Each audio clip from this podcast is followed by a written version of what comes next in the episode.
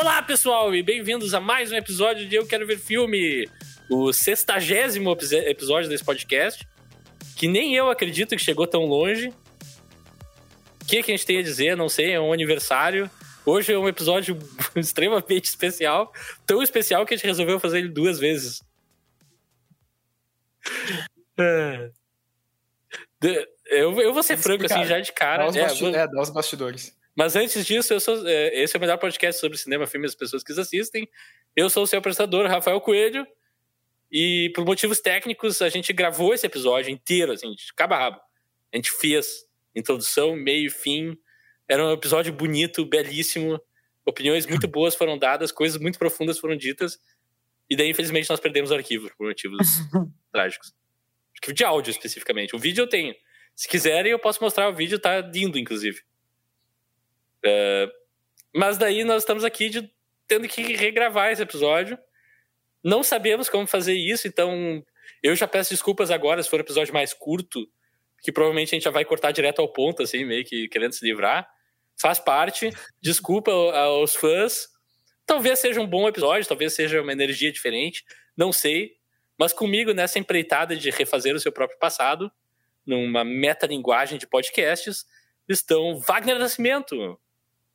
Abra a sua mente gay também a gente. Ótimo, maravilhoso. Também está comigo Bibiana Link. Boa noite, boa noite. Olá! Um pouco mais de animação. Aí, isso aí, tem que ser na empolgação sempre. Também está Leonardo Wittmann. Olá, pessoal. Duplamente olá. Ó. Finalmente o Leonardo falou alguma coisa que não é só. E aí, gente, tudo bom? Olá, pessoal. Eu não falo assim, eu não falo isso. É, Eu é falo olá, verdade. pessoal. Eu pensei que é falasse duplamente assim já teria empolgado. mais personalidade, né? e por último, mas não menos importante, ele, o mito, a lenda, Alexandre Rossi. Dia, boa tarde, boa noite, ouvintes do Eu Quero Ver o Filme, a comunidade mais montanhosa, amorosa e regravada do mundo.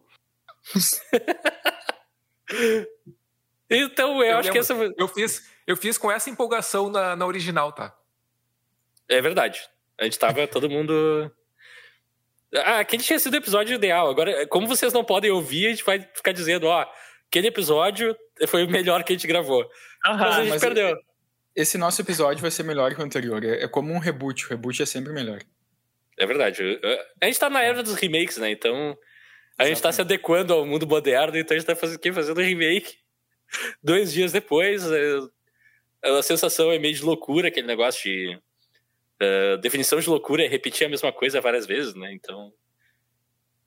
Mas sem mais delongas, acho que. é, Eu não lembro se eu falei alguma coisa importante no começo do episódio também. Não, Agora não importa mais. Absolutamente não. Não. Mas que coisa. Mas que coisa.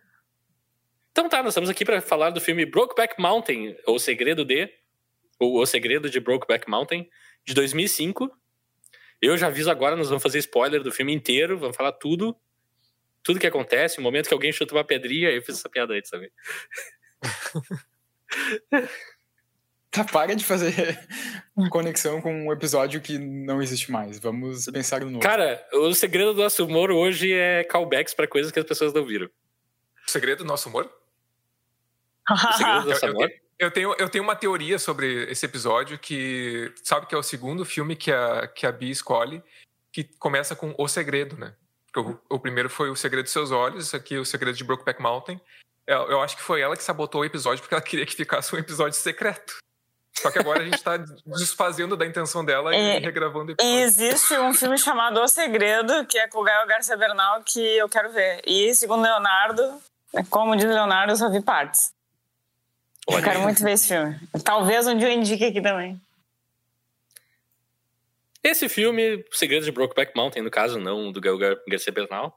Que Esse é um podcast anti-Gael Garcia Bernal, inclusive. Não! É dirigido por. Não!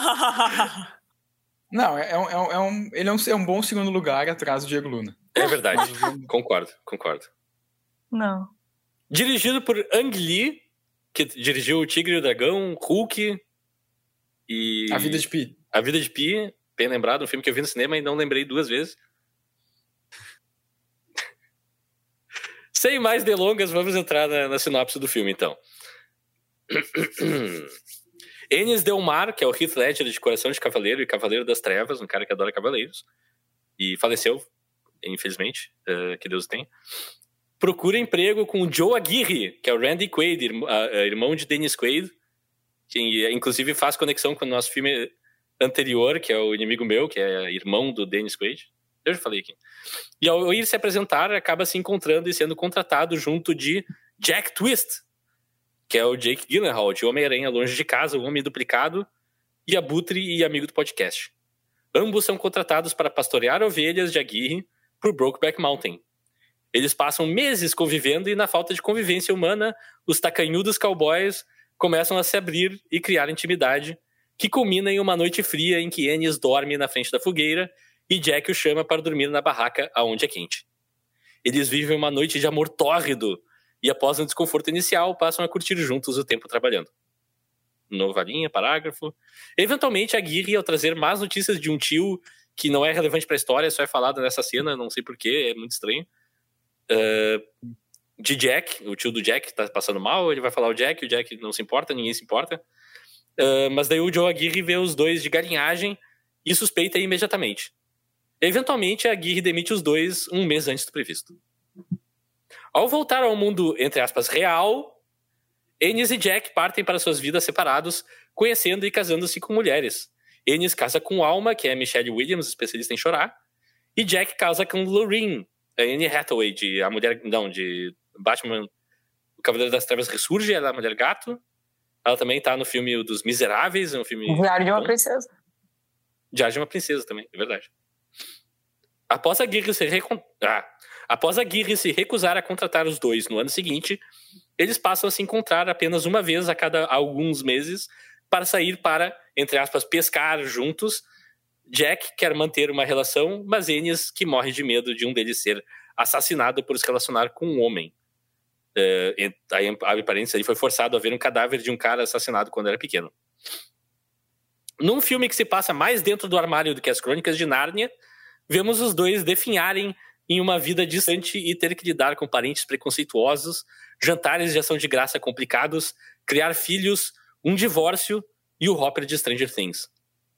Após anos de enrolação, Jack Twist acaba sendo agredido e morto, presumidamente, por motivos desconhecidos não revelados pelo filme.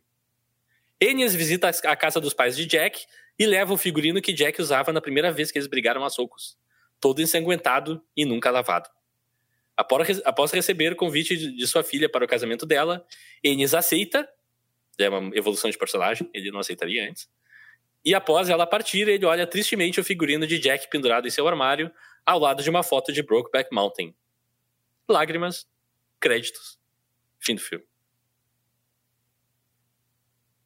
E antes de seguir a discussão e tal, a gente chega aqui. Esse filme é uma conexão do Inimigo Meu, foi o último episódio que a gente fez, agora a gente conecta com Brokeback Mountain, escolhido por Bibiana Link, que faz o Link, tá?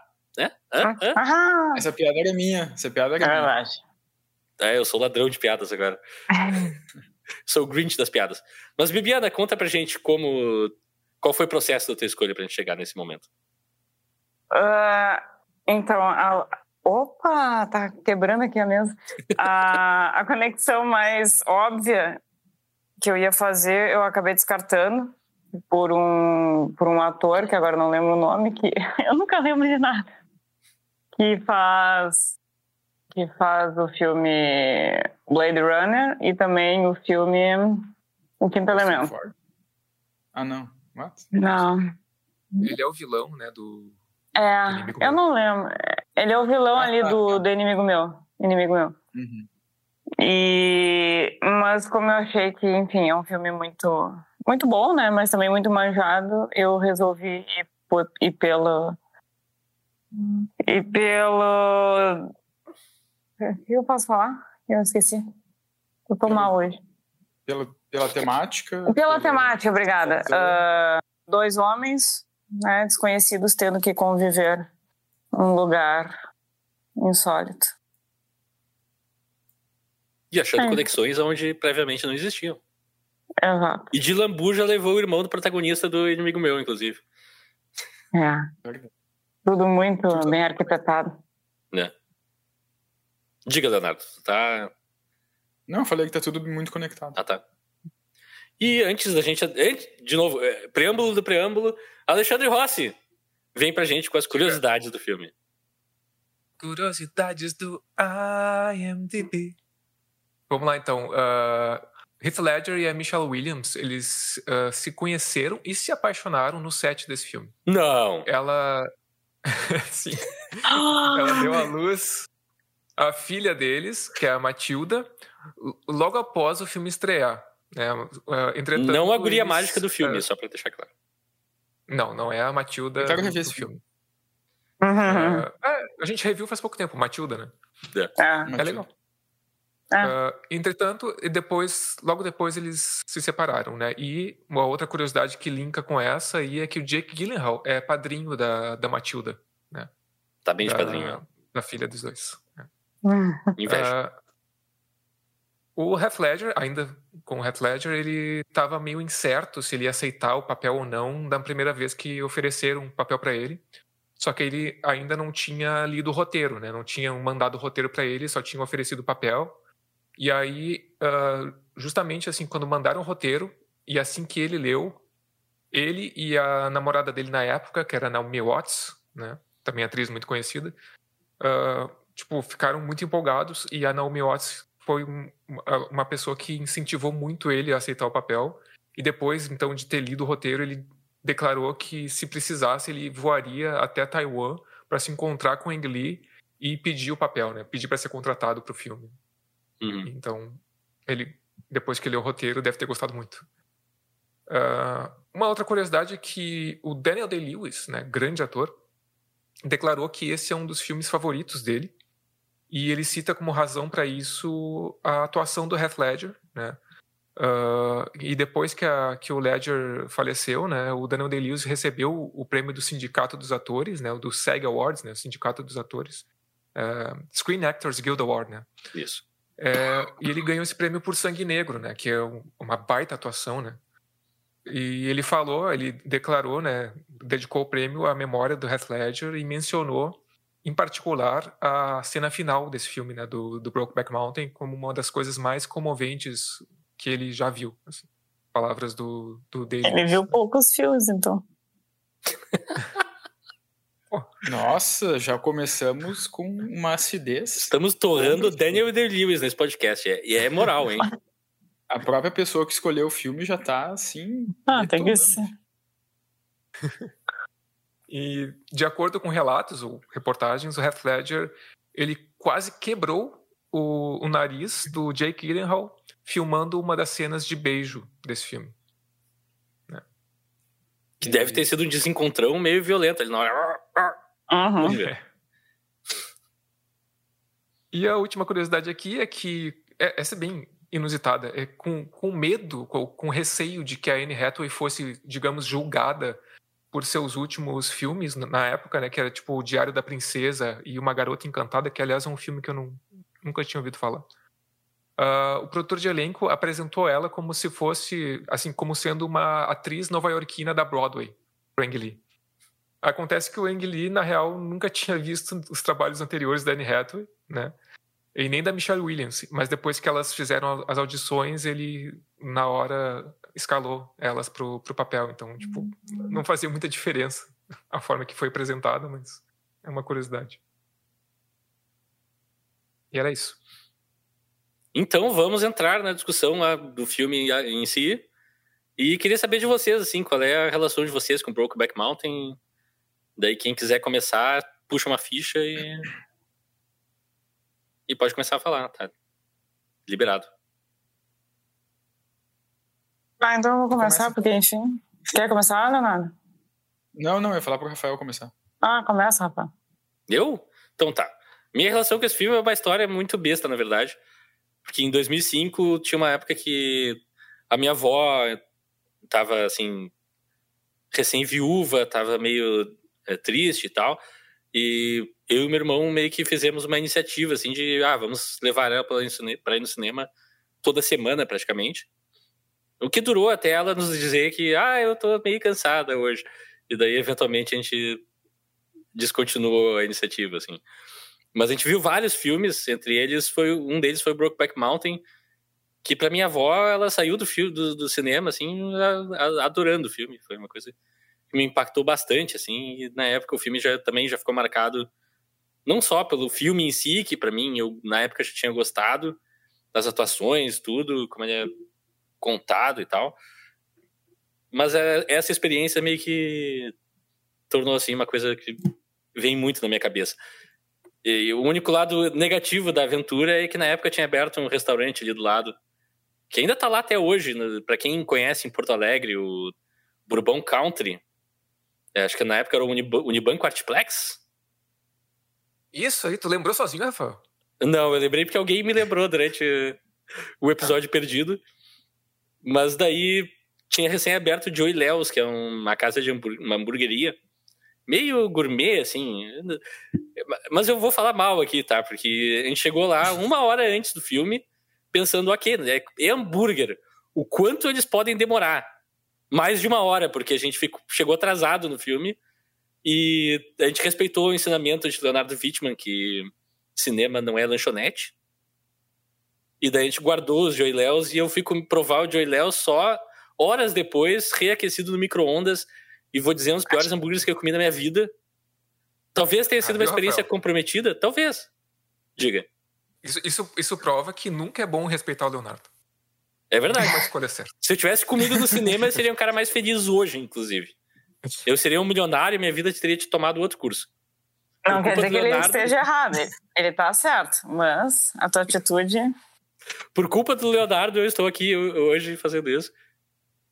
E é isso, é um Sim, filme que eu gostei muito, daí revisitando agora.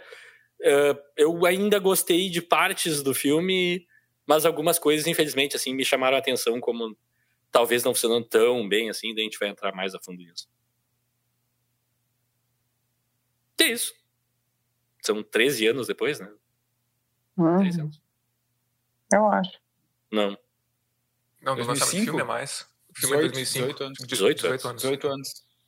É, então assim, nesses 18 anos muita coisa Ah, 18 mudou, anos. muita perspectiva Nossa. minha mudou, então, Nossa, Eu- é muito tempo, né? né? Meu Deus. Mas enfim, daí quando a gente entrar na discussão do filme em si, eu vou entrar mais a fundo nas coisas que me incomodam. Chama alguém, Rafael, chama alguém. É, Tu tem que. Bibiana! Qual a tua relação com o Brokeback Mountain? A minha relação foi quando esse filme estreou, foi um grande. fez um grande burburinho, né? Porque aparentemente a, gente nunca tinha visto dois homens se beijando e fazendo amorzinho gostoso no cinema. Oh, meu Deus. Mas eu não vi na estreia, eu queria muito ter, ter visto, até porque eu já gostava bastante do, do Half Ledger. Mas enfim, não vi. E, e ali depois, em 2012, ah, eu peguei esse filme para ver. peguei- aliás, é o DVD do Shane. Eu peguei para ver e eu lembro que na época eu gostei bastante. Né? ok, a gente fala disso depois. Mas eu lembro que eu gostei bastante na época. Mas uma coisa que permanece igual é, é a minha impressão sobre as atuações. Uhum. E é isso. Quem mais quer? Alexandre. Então, cara, eu vou te dizer que eu não, eu não tinha uma grande relação com o filme antes de gravar o nosso primeiro episódio. É, mas, porque eu não tinha assistido esse filme ainda. Mas, diferentemente do último episódio que a gente fez aqui, do Inimigo Meu, o Inimigo Meu era um filme que, cara, eu sinceramente eu nunca tinha ouvido falar. Eu- Uhum. por algum motivo ele nunca chegou em mim. O Brokeback Mountain não, ao contrário, um filme que, pô, foi super premiado, super falado no lançamento em 2005, ganhou Oscars, né? Então, era, ficou bem conhecido. E eu também gostava muito do trabalho do, do Heath Ledger, né? O, do, do Jake Gyllenhaal. É, então, eu comprei o filme, inclusive foi por isso que a Bi falou que ela assistiu o filme com o meu DVD. Só que foi um daqueles filmes que eu comprei na época de faculdade, né? Eu acho que ele saiu bem na época que a gente estava ali nos primeiros anos de faculdade ali, né? Sim, 2005, é. é, 2005, 2006. Deve ter chegado para DVD ali perto de 2006. Né? Então, é, na época demorava naquela quase época- nove meses pra sair em DVD, era um absurdo. Uhum. É, exato. Na- mas naquela época eu tava comprando vários DVDs, assim. Alguns até comprava para fazer trabalho de faculdade. E a maioria era para fazer uma coleçãozinha, assim, que é essa que tá atrás da Bibi, ali. Ah, e acabei que não- acabou que foi um dos filmes que eu não assisti. né? Tem alguns desses filmes que eu comprei naquela época que eu ainda não assisti. E, mas agora, com a, com a escolha da Bi, teve essa oportunidade de assistir o filme, que inclusive está em streaming, né? Está no Star Plus. Isso. E, bom, acho que depois a gente va- vai falar, né? Eu acabei eh, gostando do filme. É, cara, inevitável, sabe? É, a gente já falou várias vezes que a gente está regravando esse episódio, então eu fiquei pensando, né? Depois que a gente gravou o nosso primeiro episódio, por que, que eu tinha gostado? Eu acho que, na real, é, é, mu- é muito pelas atuações do filme. assim, Elas Uhum. me pegaram muito, assim. Ah, porque o filme tem problemas, né? A gente vai falar em seguida dos problemas do filme, tem ah, diversos, mas eu acho que eu fui muito, assim, levado a gostar desse filme por, porque não só os atores principais, mas eu acho que o elenco inteiro tá muito bem. E isso me chamou muita atenção. É, a atuação do filme eu diria que é o- talvez o ponto alto dele, assim. Sim. Sim. Não tem um personagem que esteja mal interpretado nesse filme, eu acho. É. Exceto a Linda Cardellini, que esquece o sotaque dela na primeira cena que ela aparece. Ela faz uma cena com sotaque neutro, tipo, se fosse aqui no Brasil, ela estaria falando com sotaque de, da Globo, assim. E daí na segunda cena ela tem um sotaque sudista e é uma coisa que fica, uai, é a mesma pessoa? Estraga, né? É esquisito, é. Por isso, Escolhe um e fica, né? Não, não, não altera. assim. Mas enfim, desculpa, eu te interrompi. Alex. Linda, Linda Cardellini, que é a Velma de Scooby-Doo. E a esposa do, Filme. do Gavião Arqueiro. É, O Scooby-Doo, que é um filme que também temos episódio aqui nesse podcast. É verdade. Ouçam lá que esse episódio é brilhante. Talvez. É, é, assim. Aquele é um que a gente não regravou, então tem coisas melhores daquele do que esse de hoje. Se tiver meio esquisito. Nem, a gente nem tem. Eu já tô jogando tudo embaixo do ônibus. Eu tô traumatizado. Eu tô com Tem medo. expectativa, né? É. Ah, se eu baixar a expectativa do, do nosso público máximo, eles vão vir o podcast e dizer: Não, cara, tá bom, mantém assim. Tá- Eles vão mandar aí. mensagens de apoio lá. Acho que é, é positivo isso. Hum, Espontaneidade, né?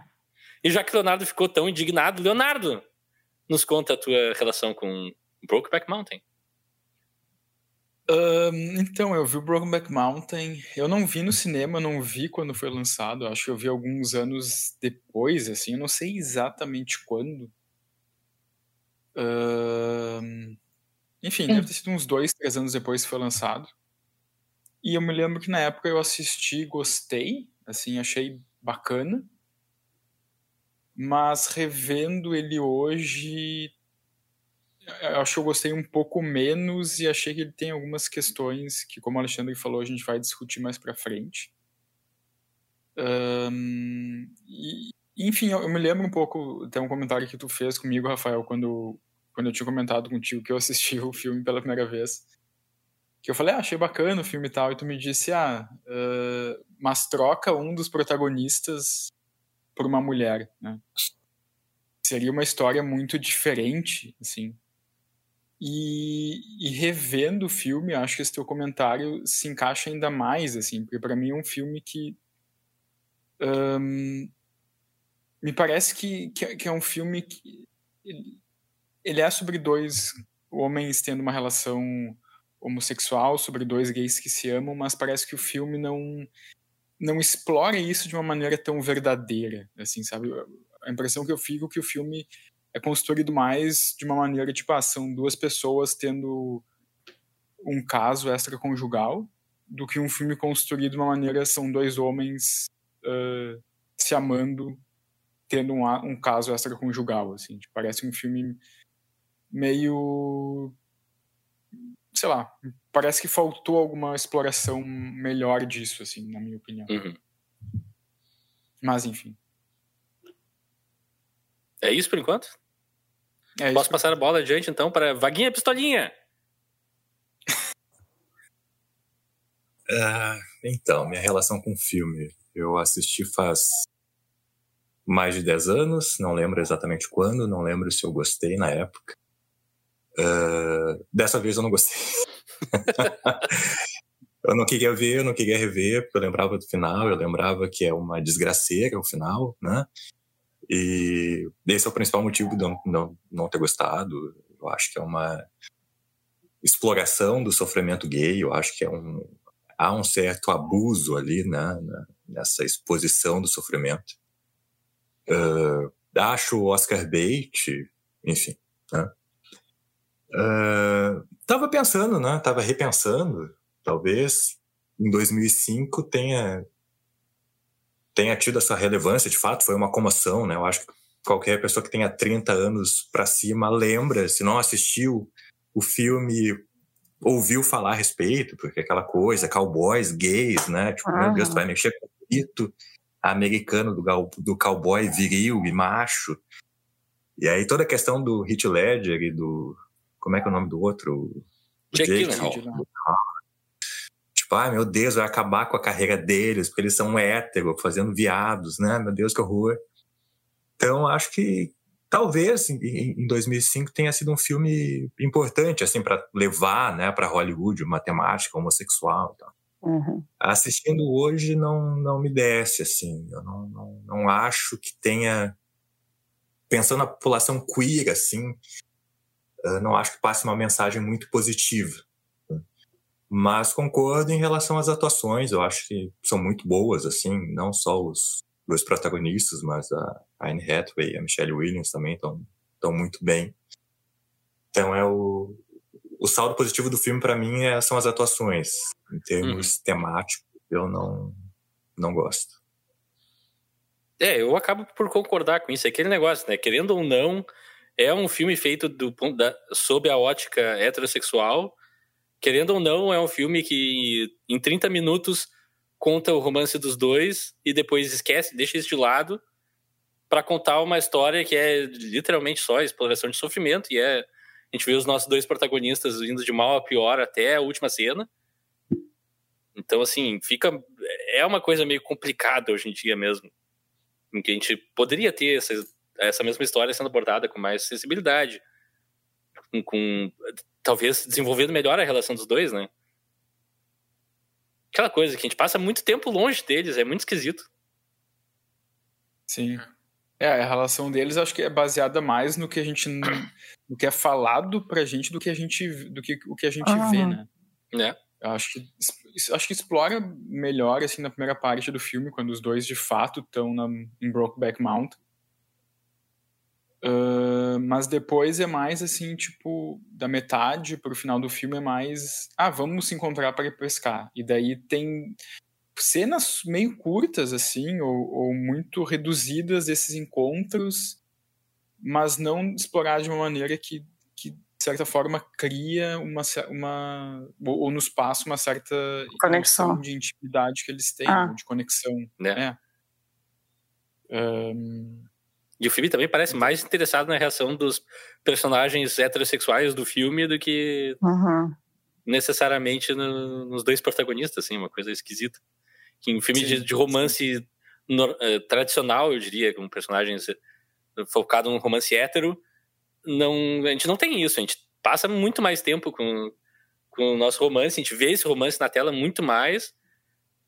E depois não, ninguém se sente uh, pressionado a demonstrar, a mostrar na tela numa comédia romântica normal, um filme de romance, mesmo sem elementos de comédia, não, ninguém se sente pressionado a mostrar o trauma de ninguém, assim, é só aquela historinha dos dois e ponto, sabe? E esse filme não, a gente tem que trazer todo o sofrimento que um gay pode ter e potencializar, porque todo mundo nesse filme, na volta deles, é meio que. Todo mundo é triste. É, é tudo, não, todo mundo é homofóbico nesse mundo, né? Uma é, homofóbico e triste. É. Tipo, ah, não tem nenhuma mulher ali, mulher ou outro personagem, outra pessoa, para dar um apoio, para ser um aliado em algum momento. Uhum. Ninguém. Todo mundo ou vira as costas ou desdenha eles pelas costas, assim, uma coisa é surreal. Eu tava pensando aqui né, nessa primeira parte do filme, que é onde as coisas. Talvez seja uh, onde a gente mais vê a relação deles ali, né? Construindo, e depois, como vocês falaram, isso meio que se perde. Uh, eu sinto falta. Tipo, durante o filme todo, eu fiquei esperando algum momento que tivesse. Justamente o que o Rafael falou. Talvez o mais do Enes, assim, dele, sei lá, falar para alguém, sabe? Dele Uhum. uh, expor aquilo. Só que eu fico pe- pensando a lógica disso, se isso faz sentido com, aquela, com aquele personagem. Uh, e uh, mesmo nesse primeiro momento ali do- dos dois juntos, acho que uh, acho que o Leonardo falou isso da primeira vez, que as coisas acontecem um pouco, sei lá, meio, que, meio que do nada, né? Meio que vão acontecendo e não tem assim bem uma, uh, eles não têm uma interação de diálogo, né? Que que a gente veja uma progressão. É, e eu, mas eu fico, eu, ao mesmo tempo que eu fico pensando que eu queria um pouquinho mais disso, mais da interação deles, talvez mais momentos de felizes, né, de- deles junto, interagindo, É. e não só coisas pouco tempo de tela dos dois. Ao mesmo tempo eu fico pensando quanto isso faz sentido, principalmente quando a gente está falando de diálogos, com o personagem do Ennis, porque o personagem do Ennis é um, é, ele é um personagem que é construído para ser um cara com eh, dificuldade, com, com, com essa falta de traquejo social, né? Ah, Uma extrema dificuldade de, de comunicação mesmo, de interação, Uhum. né?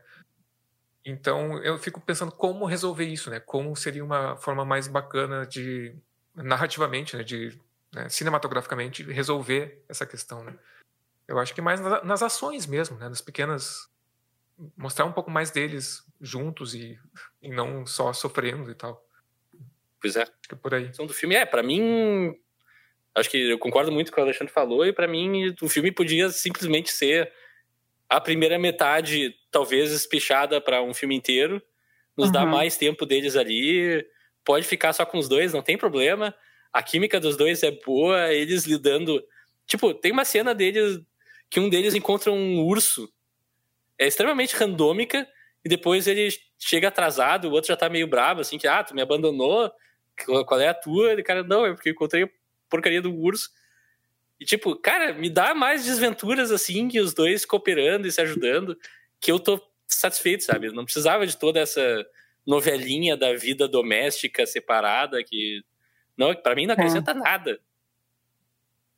É, ao contrário ali do que o Leonardo tinha falado, de, de ter achado muito ab- abrupta ali a relação deles no início, eu achei comparado, né, com, com o restante ali, restante não, né, praticamente todo o filme ali, depois que eles saem lá da montanha, eu acho que aquela primeira parte ali, as 30 primeiros minutos, talvez, ah, ali eles têm muito mais conexão, eles têm, até tem uma fala ali do do do personagem do Gyllenhaal, ah, você falou hoje mais do que todo esse tempo que Ah, estava sim. aqui, alguma coisa assim. Porque ali dá para ver, sabe, um crescimento ali da, daquela relação deles. E, é- e esse momento é muito importante, porque é o único momento do filme que o Ennis mostra um senso de humor. É, exatamente. Que ele ali, fala, eu- ah, isso foi mais que eu falei minha vida inteira. Ex- exato. E, e tu vê ali, ele, claro, né, como a gente já tinha falado, ele é chucro, né? O outro ele é muito mais, ele tem aquela, né? Ele se conhece mais e o e, e o personagem ali do do Heath Ledger, ele, enfim, ele é truncado, ele não tem, como a gente falou, esse traquejo social. E o Leonardo também tinha citado isso no, no outro, que ele tem essa desconexão com ele próprio, né? E, e eu, mas eu vejo ali, pelo menos nessa primeira metade, ah, um, um- ainda que tá, vai, é, meio fraco assim, mas eu vejo ali uma, um crescimento, sabe, de, um- de uma relação ali entre os dois. O que fica para mim bem assim, é, até um pouco inverossímil, sabe? É quando eles se reencontram, né? é, Que tem aquele frisson ali do início, ai, a gente vai se rever e tal, depois de alguns anos, e todas as vezes que eles vão se reencontrar é a mesma coisa, é aquele, aquela euforia, sabe? E, e quando acontece é sempre muito triste, é sempre muito xoxo, sabe? Não tem aquela emoção. Cara, vamos aproveitar, a gente vai passar, sei lá, um final de semana juntos, vamos ser felizes, pelo menos por esse tempo, sabe? E é sempre aquela coisa meio pesada, monótona, sabe? O outro, o, o Enes lá repensando, será que eu deveria estar aqui mesmo? Ai, você é o culpado por eu ser assim, sabe? Não, não, não aceitando, ele não se aceita como ele é. E E, e isso para mim não faz muito sentido, sabe? Porque se o filme quer passar.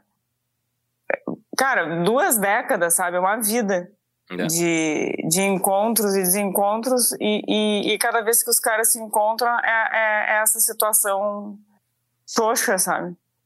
Parece que cada E- vez que eles se encontram tem uma DR. Assim. Exatamente. Tipo, Ê, vamos nos encontrar. Hum, o que, que tu andou fazendo? Sabe? É, é sempre. É muito chato isso, é muito pesado. Então, isso daí meio que, que me desconecta, sabe? Do, não, não, me, não me faz parecer verídico esse, esse amor ali entre os dois, sabe? Uhum. É, que ele é um personagem. O Ennis é um personagem muito reprimido, né, na história. É, mas, tu a- vê a um quando eles estão. ponto- Sim, ele é muito reprimido, mas tu vê quando eles estão ali, são jovens, né, ali na, na montanha, Uhum. tu vê que ele começa assim, né, a- até tu falou, ele faz ali uma brincadeirinha, ele dá um sorrisinho, sabe, e, e depois isso tudo se perde, ele só vai se amargurando mais com o tempo. Né? É, e um pouco complementando também, eu acho que é, a gente tinha comentado isso antes também sobre sobre esses encontros deles, assim, mas, mas para mim também o que me, me salta aos olhos em alguns momentos, ou em um momento específico, é quando eles se reencontram, depois, tipo, quando eles saem de Brokeback Mountain, eles se reencontram, sei lá, quatro anos depois, que Uhum. o Jack vai visitar o Ennis, e eles se reencontram, e no momento que eles se reencontram, eles já começam a se beijar, assim, como se fosse um amor super tórrido Uhum, que uhum. ficou... Ah, ele tem saudade Uh, também, né? O Wagner É, adora mas essa assim- cena. É, é mas não, mas, mas é, que, é que o filme constrói antes de uma maneira que eles se separam uma- do- e fica uma coisa meio. al- Alguma coisa não dita, ou uma certa. O Jack sente uma certa indiferença do Ennis, que ok, não está ali, mas o Ennis passa essa indiferença porque ele não sabe lidar com a situação. Uhum. Mas daí, tipo, eles se reencontram anos depois, passa uma impressão de, nossa, é, é como se eles tivessem ficado se correspondendo durante esses quatro anos e trocado várias ideias. E não, sabe? E por isso que às vezes passa muito essa ideia de que às vezes a relação dele, deles é construída de uma maneira meio brusca. Uhum. Assim, meio. Ah, eles têm que se amar, eles têm que ter algum caso, então vai ser assim, sabe? Vai acontecer isso. E pra mim esse é um pouco um, um dos problemas do filme que não, não constrói isso de uma maneira muito sensível, assim, sabe? Eu concordo com isso, mas apesar que eles se, se mandam cartas, né? Os cartões postais, eu não lembro se é antes dessa cena que eles começam ou se é depois só. Eu acho que é depois. É depois, é eu- depois. É depois? Depois, porque fica entendido que passa quatro anos e daí o Jack de repente manda uma, uma, Uhum. uma carta pro Ennis. Sim. Também nem sei como ele descobriu onde o Ennis mora, É. mas enfim. Tem isso. ah, manda uma carta pro Jack dizendo, ah, estou chegando tal dia e, e o Ennis fica super feliz, assim. Então, Uhum. sei lá, passa uma, uma ideia falsa de que ah, são, são duas pessoas que mantiveram contato nos últimos quatro anos, mas na verdade não, né? É, pra mim o que mais me incomoda, a- além de. Eu, eu acho também que a relação é meio mal construída e tem momentos que é abrupta e tal, mas o que mais me incomoda é o quanto tempo a gente passa longe deles. Eles saem Sim, sim. e assim, fica implícito que eles se encontram dezenas de vezes. A gente não vê uma, a gente não vê um momento deles discutindo, ah, tu acha que a gente tinha que fazer tal coisa? Não, eles discutem uma vez, ah, vamos se mudar. Não, ok. E daí passa 10 anos, daí tem uma outra discussão porque o Jack Twist tá lá, tá chateado e é tipo, já é a última vez que eles vão se falar em vida. Uhum. Tipo, e, e entre isso, nada.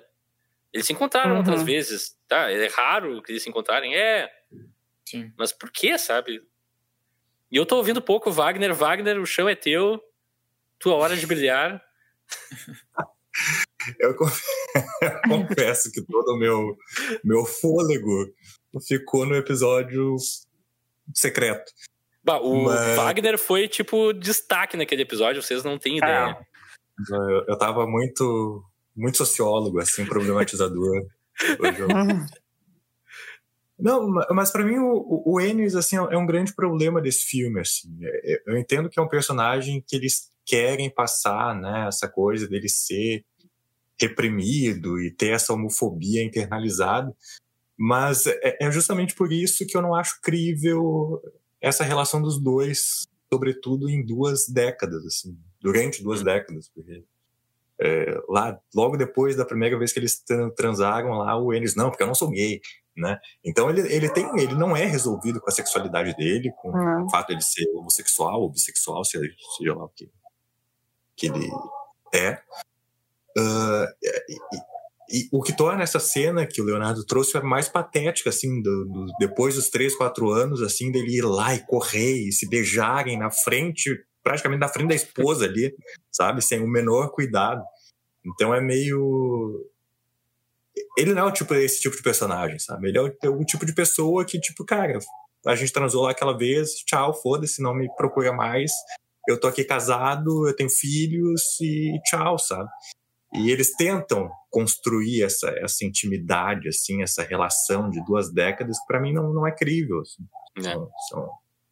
Ele é um personagem muito retraído para ter esse tipo de dinâmica, sabe?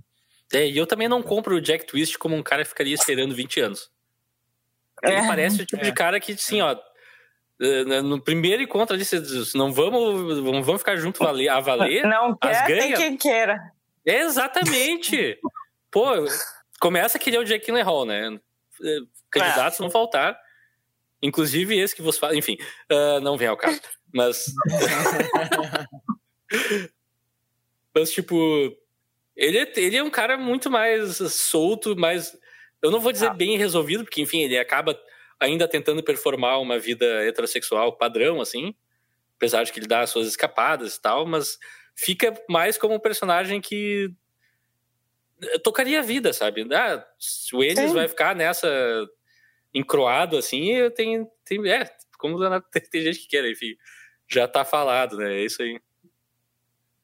E obviamente o, o, mais bem resolvido, o viado mais bem resolvido morre no final, é. né? Uhum. Não pode. Mas. Não sei antes ter a cena mais é. genial no, no Dia da Ação de Graça. Mas assim, a parte do filme que eu não gosto, que é a parte mais corriqueira ali, ainda tem alguns momentos que se salvam, né? E eu também queria trazer.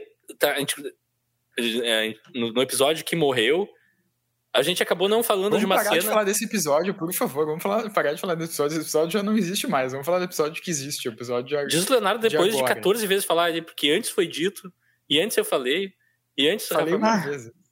Daí, não, mas eu queria falar, tem uma cena que a gente não falou no episódio que falecido. É que, é a cena do, aparece, do Dia se, da Independência. Não... Ah. Eu queria saber qual é a leitura de vocês dessa cena, que é a cena que o Enio está com a mulher dele. Daí tem aqueles dois caminhoneiros lá falando um monte de ah. baixaria. E ele espanca todo ah. mundo, e daí é o momento que ele é tipo o, o homem mais americano do mundo, quando explode fogo. Ah, ele é machão. É um plano assim de baixo, o Ennis parece um super-herói até. E para mim é, é uma cena que destoa totalmente do filme, assim, eu entendo como aquilo uhum. se encaixaria na personalidade do Ennis, mas eu não entendo por que, que ela existe, sabe? Eu também achei demais essa cena. É, o que, que ele tá querendo dizer, assim, ele tá querendo. Ele tá protegendo a mulher, ele tá performando a masculinidade e por isso ele é o cara mais americano, eu não sei, é uma simbologia muito esquisita. Pois é, porque Mas tem aquela. tenta mostrar essa coisa de que. Como é que ele reage a essa, a essa homofobia internalizada? Performando machão. Aí ele vai lá e, e, e, e puxa a briga, e, e bebe. E, e, né, e banco macho, né? O, é, mas eu acho que tudo isso tá melhor coisa. retratado naquela cena mais além, que ele espanca o cara no carro. Uhum. Isso. Que ali que é, acho que. É, assim, que é anos depois, né? Que é no dia é. de ação de graças, quando ele já tá separado da, uhum. da, alma. Exato. Essa do dia da independência parece uma cena assim de outro filme para mim, não sei.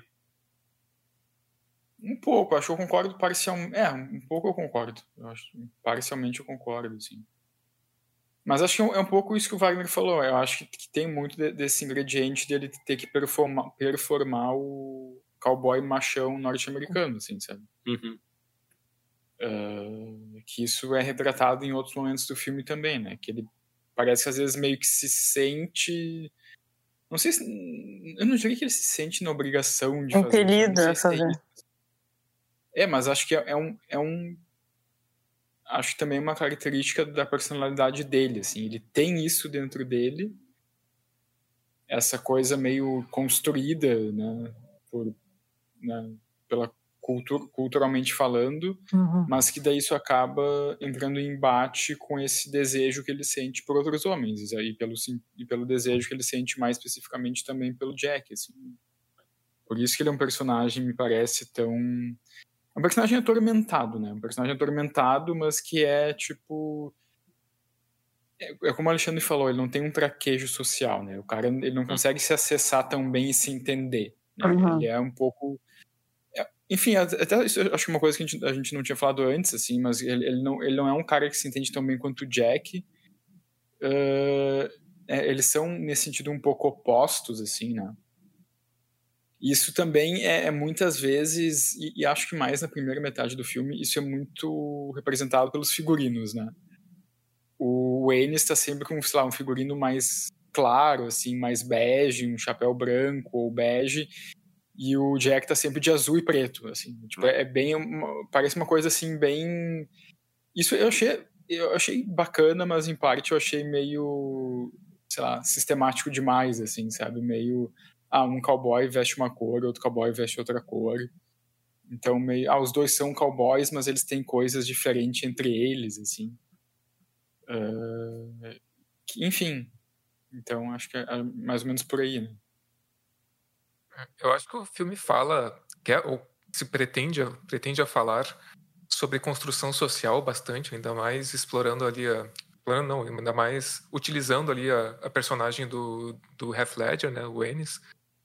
Acho, que, claro, o filme mostra ali até cenas que talvez não, não precisasse mostrar, né? Aquela cena, aquele flashback dele vendo o cara morto. Ah, tal. é muito gratuito isso, é. É, Uhum. querer, eu acho que ali é o, é o filme querendo mostrar assim como as experiências do passado e a, e a sociedade moldaram ou fizeram com que ele fosse, como o Leonardo e eu falei antes, como que ele tivesse essa dificuldade social, assim.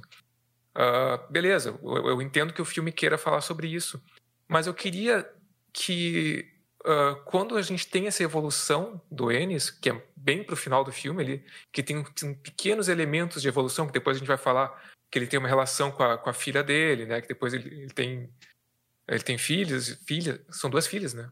Duas filhas. Ele tem Das meninas. duas filhas, duas meninas. E passa o tempo, A Júnior e a outra não lembro o nome. É. E aí, através de, um- de uma interação dele com a filha, a gente vê uma pequena evolução nessa, nesse contato social dele.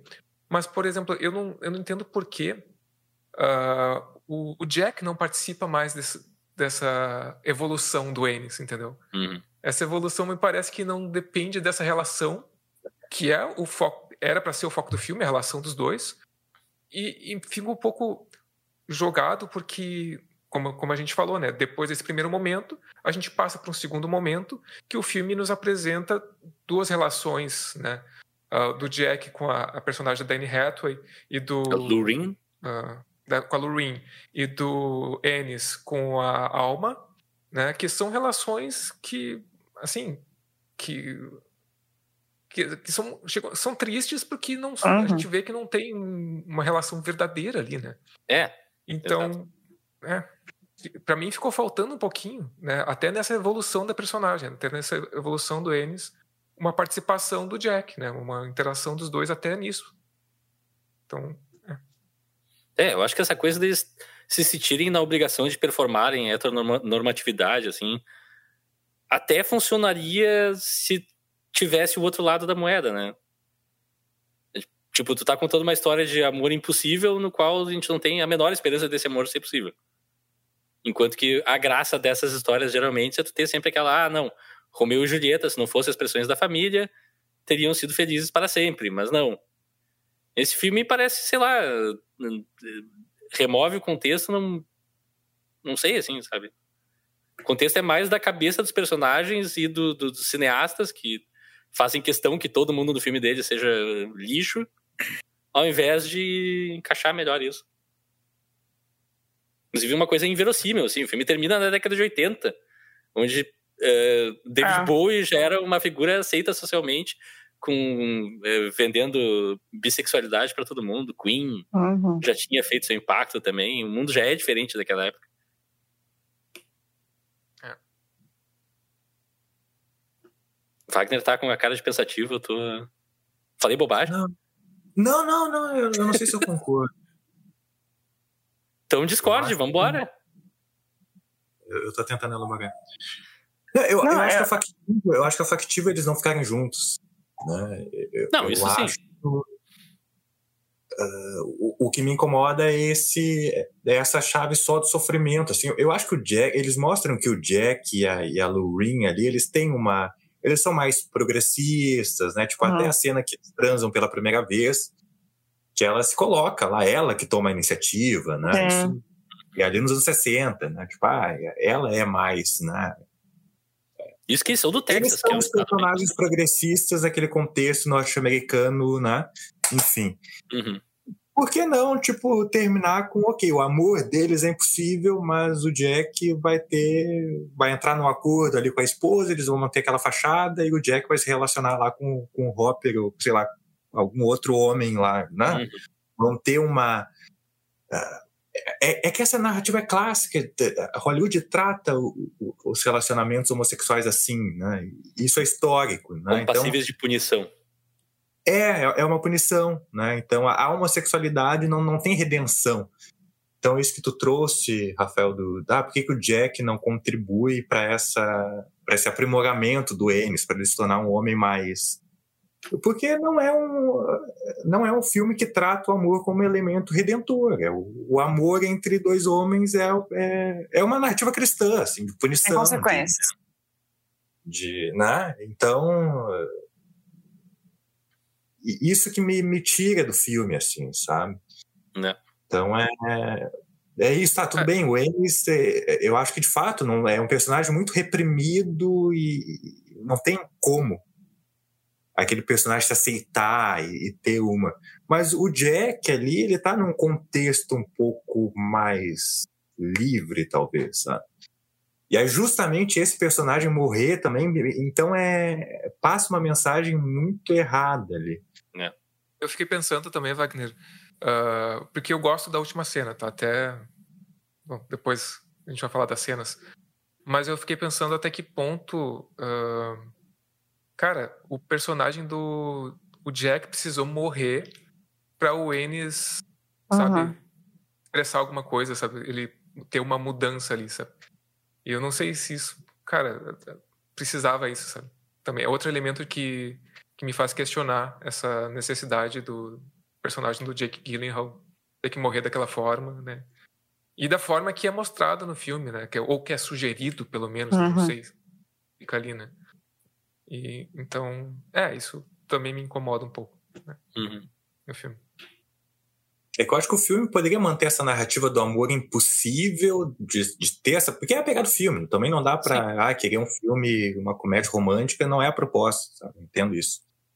Mas sem passar pela morte do Jack, assim, sabe? Tipo, Sim. mostra que tipo, ah, um não conseguiu avançar, ou avançou muito pouco, mas o outro é isso, tipo, tá, segui minha vida, tentei, Ok. não deu Já certo. teria ali a sua pitada de tristeza, né? Pois é.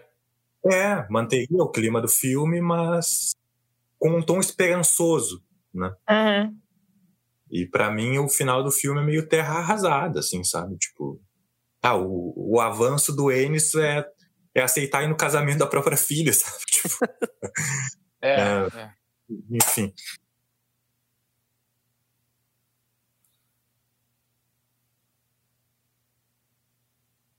É, um avanço que demorou, tipo, sei lá, 20 anos, pra, Uhum. ou a vida toda dele, né, pra ele conseguir fazer, assim, né, e não é uma coisa que ele, que ele também, que ele aceita de primeira, né, inicialmente ele diz, ah, não sei se vão conseguir me substituir lá no meu trabalho, Uhum. depois ele dá uma pensada e daí aceita, né.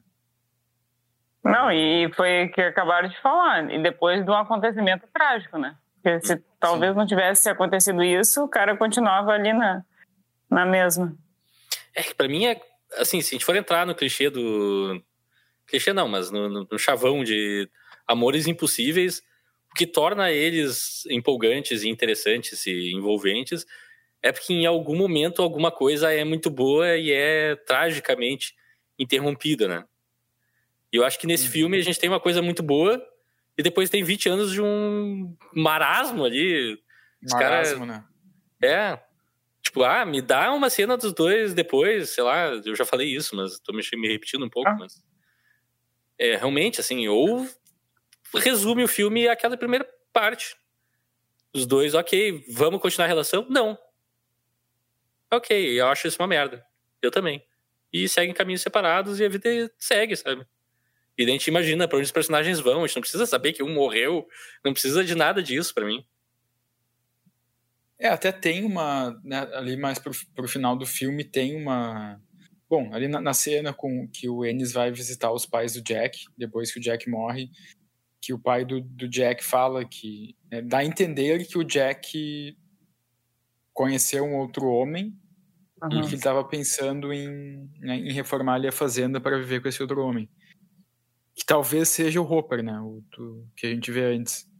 É. Isso já passa a ideia de tal, tá, o Jack, o Jack foi para frente, assim, sabe? Ele não ficou uhum. preso no Ennis o resto da vida, porque ele viu que no final das contas não ia dar em nada. Então tem um pouco esse esboço, assim, de, de digamos assim, de, de seguir em frente por parte do Jack, mas ao mesmo tempo, eu também concordo com o que o Rafael falou antes, que o Jack não, não parece um personagem que esperaria tanto, assim, sabe? Não, não ia esperar 20 anos por uma definição do Ennis, sabe? Acho que eles seriam se reencontrado quatro anos depois de, de conviverem em Brokeback Mountain. Talvez tivessem se encontrado mais algumas vezes e se não tivesse ido para frente do, do, jeito que o Jack queria, ele ia bom, vou tocar minha vida, uhum. entende? O Ennis, que é, que é mais o cara que não sabe o que ele quer e que fica remoendo as coisas e que meio que não consegue se inserir em lugar nenhum, né? Uhum. O Jack é um pouco oposto disso, assim. Então, também me parece um pouco forçado por isso, assim, pela perspectiva do Jack de ser um cara um pouco mais dinâmico, assim, nesse sentido. Né? Pai, eu queria ressaltar também uma cena que a gente não tinha falado antes, mas vamos trazer agora, porque agora eh, nós temos que aproveitar o material que a gente não usou, as cenas deletadas, por assim dizer. A cena que o Jack encontra o, uh, o Hopper pela primeira vez, eu vou chamar ele de Hopper, uhum. porque eu não sei o nome do personagem, e é o Hopper do Stranger Things, então fica assim. O David Harbour, né? David é o David Harbour. Que é uma cena muito divertida que eh, a gente acho que começa direto já, ele tá numa janta, ele e a Lorraine, o Jack e a Lorraine, uhum. com o Hopper e a esposa dele, que é a Anna Ferris, do Todo Mundo em Pânico. É verdade, é verdade, ela tá nesse filme, né? É, é, é, bizarro, assim, ela, tipo, e ela tá tri bem, ela é uma baita atriz, na verdade, mas infelizmente ficou meio relegada só a fazer papéis de comédia lixo, assim. Mas é uma cena muito divertida para mim, que eles estão ali naquele jantar, daí a, as mulheres também discutindo, ah, porque os homens só dançam com as mulheres eles se casarem. Depois de casar, não querem mais saber. E daí o Jack, ah, então eu vou te tirar pra, pra dançar. Daí eles têm aquela dancinha brega, aquela coisa clichê. Daí, a certa altura, quando eles estão indo embora, as duas mulheres vão no banheiro e o Jack e o, o Hopper se encontram ali na saída do restaurante. O outro tá fumando um cigarro e eles já se dão em cima um do outro, assim, muito fortemente. E eu achei. Daí eu acho bacaninha essa cena, assim dá um sinal de vida, pelo menos, de que ah, existem outras pessoas por aí, apesar de, de, que na visão desse filme, todo homossexual é um cara que se, se passa, se disfarça numa vida infeliz e guarda a felicidade para momentos, assim, momentos. É, eu gostei dessa cena também, porque no.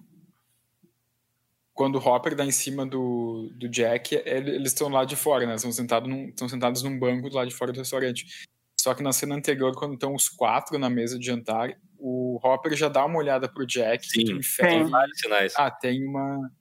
É, tem uma, uma atração ali, né? Isso, isso eu achei interessante, assim, eu achei sutil, sabe? O próprio diálogo é... dele é sutil, né? Ele fala, ah, eu tenho um...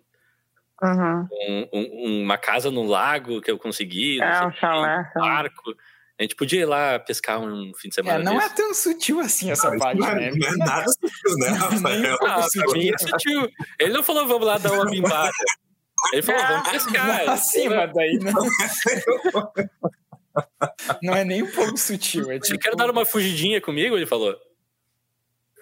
Não, ele não fala também assim, mas é bem, é bem, né, não é nessa parte não é muito sutil.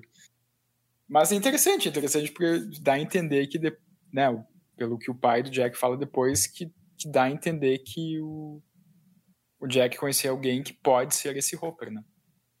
É. Que não eu- se, chama, não se chama Hopper, mas enfim, o Hopper do Stranger Things. E, e e eu não compro aquele cara. Aquele cara daria uma piscadinha calhorda depois de falar o que ele falou. Faltou Bem, isso no né? filme também. Canastrão, assim. É, ele é meio canastrão. É, ele, ele é meio canastrão, né? Ele faz papéis Mas- meio canastrão. Mas é que tá, é um filme sobre um, um amor trágico de dois protagonistas. E tô eu aqui no- na última parte do filme pensando, bah, mas eu quero ver um pouco mais dessa relação, então. Claro. E daí o filme não dá nem isso. É, Nem bizarro, isso. assim. Migalhas, migalhas. É. É. É, é, é.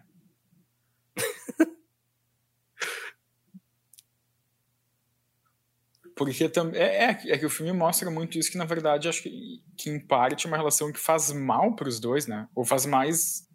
Sabe, faz mal. Talvez mais mal pro Jack, não sei. Mas né, não tem muito essa. Eu, eu Tá, acho que. que- Não, eu acho que, que é, eu acho que faltou uma, cer- uma certa sensibilidade, assim, sabe? Na hora de construir a relação deles. assim. É. Uhum. É, e um pouco que me chateia é que todas as ferramentas estão ali, o elenco é bom, o filme é extremamente bem fotografado.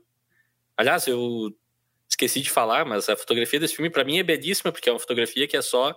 Parece que é câmera apontada para pessoas de verdade, iluminada, às vezes, muitas vezes por iluminação que é do local só. Eu não vejo nem muito refletor assim no filme. Dá um aspecto Uhum. meio cru, muito bom, assim. Eu gosto muito, e é raro de ver. Só que tem um, também um efeito, pra mim, psicológico um pouco, é que faz o filme parecer mais antigo do que ele é. Em certos aspectos. Hum, Eu não Tipo, sei isso. É, não percebi. Pá, pra mim, a fotografia, se me dissesse que é um filme da década de 70, eu acredito. Mas- Mas é só tu ver os carros no começo do filme que evidentemente não é um carro dos anos 70, é um carro dos anos 50. Tá, é um filme- também é um filme de 60, época que eu não. Eu só catei depois. E aparentemente tem um, uma cartela no começo que eu não li, eu não sei. Pra mim não existe. Eu acho que os meus. 63. Tô Uhum. fazendo, tô fazendo gaslight comigo nesse podcast. O filme Aliás, nunca as diz passagens- ele faz. As passagens de tempo desse filme são muito aleatórias, assim. Daqui a pouco tu olha e já passou 10 anos, 5 anos. As passagens Sabe? de, tempo são. Tem uma que é, que é com. Que é com o negócio do peru, assim, que tem o dia de ação de graça e corta um peru com a faca e na outra Aham. corta um troço elétrico. É, Gente. Isso é mais preguiçoso do que isso. É, eu comentei isso quando a gente estava vendo. Olha, o americano ele consegue, né? Até para cortar um peru tem que precisar de, de, de um mecanismo ali. Não, não, a boa e a ve- velha faca não funciona. Cara, é impressionante isso, né? Mas eles têm É escova de dente automática que É, apita eu quando tem que trocar de lado. Ah, Já não basta a escova de dente, que eles só ficam assim e a escova faz tudo. os caras vão no, no supermercado e sobem naqueles carrinhos, sabe? Que eles não conseguem empurrar um carrinho de compra. Não, olha, é demais para mim. Mas em defesa dos americanos, quando eles vão em posto de gasolina, é tudo self-service, não tem frentista. Ah, tá. Palmas pra eles. Veja bem. tudo é uma troca.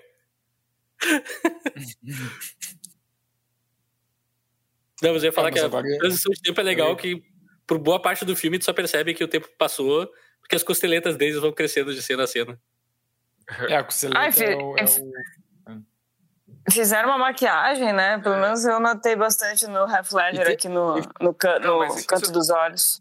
Isso eu não, isso eu não comentei, mas é, eu não curti tanto essa maquiagem, cara, porque Ah. ela fica muito aparente às vezes. cara. Eu também achei. A maquiagem de envelhecimento do Half Ledger, às vezes tu vê ali que tem um, sei lá, um produto ali É. no, Uma ruga falsa. do olho dele. É. Achei bem Ah, tá. falso. Tem algumas cenas que, sinceramente, parece que alguém passou super bonder na cara dele e deixou seco, assim. é muito esquisito. Parece uma teia de aranha crescendo assim. E Uhum. outra coisa, é, é muito louco que a, a filha do, do Heath Ledger, ah, quando a, a atriz que faz ela mais velha, Alma Júnior. eu acho que ela- é, eu, eu acho que ela é tipo uns 3 ou 4 anos só mais jovem que o Heath Ledger. Algo assim, eu, eu fui ver depois. Que massa. Bizarro. E ela tinha uma conexão também, ela é filha, ela é irmã de alguém, né? Sim, da Rooney Mara. Isso. Ah. Ah, é, essa conexão via depois, desculpa. Eu tô queimando. Kate Mara. Mas é. Ah, eu vou repetir a coisa que eu falei, mas é que eu achei bonito, então. Take 2, Rafael ah, falando sobre Heath Ledger. É um pouco tocante nesse filme que o Heath Ledger, ele. Como é um filme de, que se passa ao longo de muitos anos, ele acaba tendo que atuar com idades, tipo, a atuação dele passando por idades nas quais o ator de verdade não passou. Isso foi uma das coisas que, Uhum. assistindo o filme, assim, ficaram na minha mente. Eu, É, é, isso marca um pouco, né? dá, dá uma, um É. pontinho de tristeza, assim, ver o cara, ok. É, eu, eu, eu acho isso também conecta um pouco com uma coisa que eu senti assistindo o filme. Isso é mais um parênteses, assim. Mas, claro, né? Ter perdido o Heath Ledger foi uma tragédia enorme, assim, pro cinema, né, pra, pra vida de todo mundo que convivia com ele. Mas é, é- parece que é uma, é uma coisa meio... Pra mim, olhando ele, assim, olh- olhando ele fazendo um filme de cowboy, um filme de cowboy dos anos 60, e daí pensar na, na, na vida dele que, que acabou bem antes do tempo, passa uma certa coisa assim, meio James Dean, assim, sabe? O cara que Uhum. fazia personagens um pouco mais rebeldes. Não que o, que o Heath Ledger tenha feito personagens rebeldes, mas acho que os filmes Não, que ele ele, até que fez... ele- até esse momento, É, o Brokeback assim. é onde ele tava se desprendendo disso um pouco. Hum. Mas essa é- coisa do, do, do, do, do ator que fez, não, talvez não tantos filmes, mas que foram filmes marcantes pelas atuações dele, e que meio que né, eh, morreu antes da hora e meio que se tornou meio que uma, sabe, uma lenda, assim, meio Né. em Hollywood, assim, sabe? É- Esse, esse- essa coisa meio meio melancólica, assim, sabe? Já poderíamos ter tido mais dele, não tivemos. É, é uma Uhum. coisa meio River Phoenix, assim, também, sabe? É. Meio, É, é, eu tive meio essa parecido, sensação assim. durante o filme todo. É, e é uma coisa que ficou muito forte pra mim. É. É uma certa in- Sim. inconformidade também que eu senti, é sabe? Tipo, total. é, sabe, de tu olhar aquele cara ali e eu uma coisa que eu vou falar novamente é que, cara, pra mim, da geração dele, se ele não era o melhor, era um, era um dos melhores atores ali da geração dele. E desde novinho, né? É, Dos primeiros filmes, assim. É isso, sabe? É tipo. Por quê? É, é, é- é isso, é, não tem muito como traduzir. É. É. mais uma sensação de melancolia, in- inconformidade, porque tô vendo aquele cara atuar daquela forma Ah. e pensando no que poderia ter sido, né? Mas. É. É isso. É, é impossível. E É, eu acho. É, é um, é um pouco essa. Eu acho que essa presença de tela que tem, né? Que ele tem também, que, que não é, Uhum. é. E daí, isso, claro, isso é uma coisa mais abstrata, assim, mas, né, claro, é pela atuação, mas pela presença de tela. uhum. Bom, eu acho que é a mesma coisa com o Chadwick Boseman, sabe? Eu acho que Sim. também eu entro pra, é dessa turma, assim, né? Um cara que entregava muita coisa, tipo, um ator icônico e que. É, é, é engraçado isso, né? As pessoas parecem que têm uma magia que outros atores assim, não passam. É uma tanto. é, exato. Tu não, Exato, não consegue explicar, né? Tá fora da, da materialidade, mas é uma coisa que, sei lá, que só se sente, assim, não tem como, sei lá, comprovar. É, é, é, estranho. meio, é meio isso, assim, sabe? Eu acho que são. ah, são poucos. at- Eu, eu não sei se pra mim, né, assim, na, na minha, opini- na minha opinião, eu até não acho que. Acho que até o. Sei lá. Não, não sei se o Heath Ledger pra mim tinha tanta presença de tela, assim, embora seja um baita. Né, tenha sido um baita ator. Mas eu acho que. Isso mostra que tu não viu a cena musical do 10 Coisas que eu odeio em você. É, Se tivesse visto, esse tu diria que o HeathLedger é, é Deus. Não, mas é um baita talento que se perdeu, né? Eu Acho que, Ah. Sim. que tinha um, Não, e uma, uma curiosidade também que- Eu e a Bia, a gente fala bastante sobre isso, que as, fe- as feições dele são, Ah. digamos, recorrentes, são familiares com outras pessoas. cara, Tem tem pessoas são parecidas. O Muito. próprio Joseph Gordon-Levitt é muito parecido com ele. Verdade. que eles estão no tá- mesmo ele filme. tá no mesmo filme, com 10 coisas que eu Cara, eu tive um professor na faculdade que era a cara dele, sabe? Muito parecido. Não, tem várias, tem várias pessoas Tem o, o Fred, do Desimpedidos. né? dos Impedidos. Tem o. Mas, o Leo- mas- Não, mas, eu, mas sobre o Heath Ledger também, eu, eu, não, eu não sei se vocês perceberam, mas teve momentos da atuação dele no Brokeback Mountain que ele atuação, mas algumas coisas da atuação dele que cara, tem momentos ali que ele atua quase como ele atua depois como Coringa. Tem Sim. alguns gestos que ele faz que ele. Cara, um jeito que, de falar meio interrompido ou meio pra dentro, que é igual ao Coringa que ele ia fazer depois. Inclusive, tem alguns igual, momentos assim. quando ele fala com uma voz um pouco. Eu não vou dizer grave, mas tem, tem momentos que ele tá meio que semi-grunhe em algumas falas, Aham. Que a voz do Coringa soa, assim. É a fiquei, voz do Coringa. What? É a voz do Coringa. Sério? Vai, eu... Sim.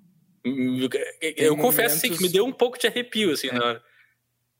É, Eu tem não- momentos que, que É mais ali no começo, quando ele não assim. quer falar, ele, só meio que. E daí meio que sai uma voz meio coringuesca, assim, do Coringa dele, né? Não, Uhum. não dos outros. Uhum, Sim. Próprio. sim. Não, é- não noto isso. Eu, eu acho que, aliás, é, é, é, é por isso que eu acho assim que eu acho que o Leonardo tinha começado a fala e não concluiu. É, existem vários atores, atrizes muito bons, só que eu acho que tem uns assim que são iluminados, sabe? E o caso dele, ele é um caso. E e, e, e todos os filmes assim que eu vi dele, em nenhum momento, ah, né, sabe que é o cara que tá ali, mas eh, consegue distinguir bem assim, sabe, as personagens. Hum. E Mas tem algumas coisas comuns, como qualquer ator, né? Aquela coisa. é é difícil um pouco de explicar. Mas eu acho que ele não leva coisas dele, entendeu, pro, pro, pro, pros personagens. Uhum. Tipo Viola Davis, tipo Kate Blanchett, sabe? Não leva coisas pessoais para os personagens. E isso daí, nossa, tu pode ser muito bom ator, sempre tem ali um tique teu, sabe? Uhum. E eu acho que são poucos assim que não tem. Difícil. É, Uhum. Mas eu, fala- falando em atuações, eu acho que vale a pena a gente falar um pouquinho da relação da personagem da Michelle Williams com, com Sim. filme, que foi, que foi, eu acho, uma atuação que vocês destacaram que eu não tinha prestado tanta atenção. no- Leonardo filme, Que eu acho muito interessante ali a relação deles, né? Ah, que é uma relação difícil, né? Ah, o Ennis ali, ele ah, se mostra um pouco ausente ali, por exemplo, quando. Ah, em- várias ocasiões ali, quando. Quando eles têm que criar as filhas ali, né? Que tem uma cena Uhum. que. ela- Ela pede para ele fazer alguma coisa que ele não faz direito, e tem uma cena que a filha dela, que a filha dele depois pede para morar com ele, ele não aceita. Uhum. Ah, tem, a, tem a cena também que eles estão. que eles vão transar. Eles já têm as duas filhas, daí a, a, a, Mich- Ah, essa cena é incrível. Alma, é, a Alma diz pra ele que, eles, que ele tinha que se proteger e ele fica todo revoltado e depois eles terminam. Eu acho que.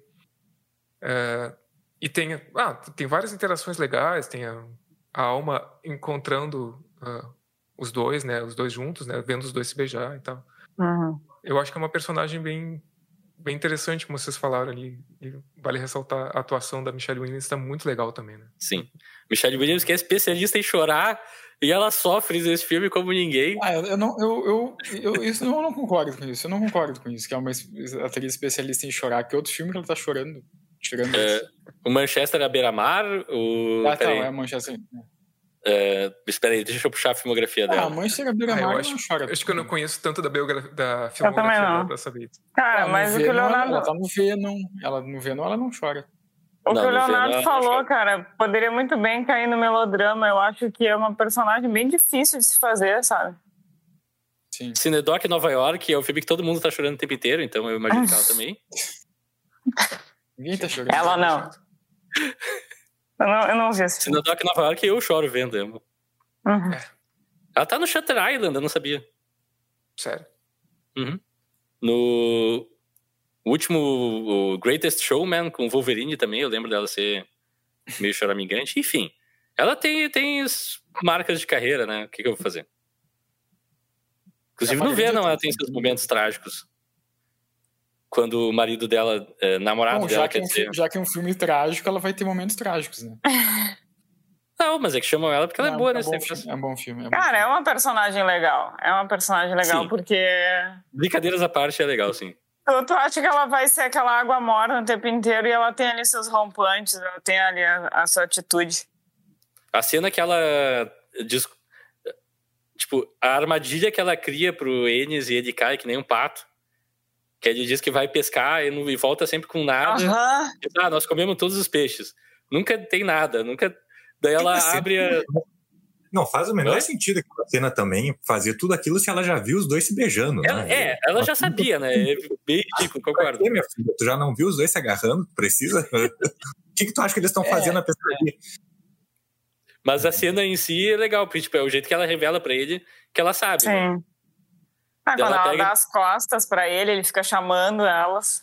Ela, quer dizer, é, é bom também.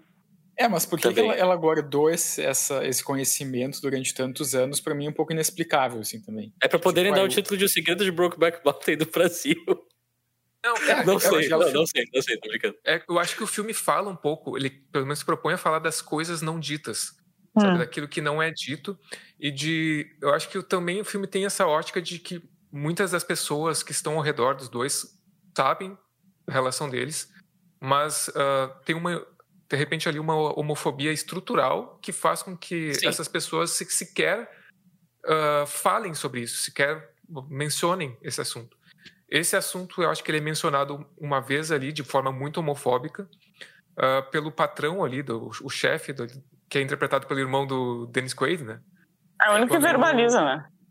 É, quando o personagem do Jake Gyllenhaal, né, o- é o, é o Jack, né? O Jack vai Hum. perguntar se ele tem trabalho para esse verão, né? E depois pergunta sobre o Ennis.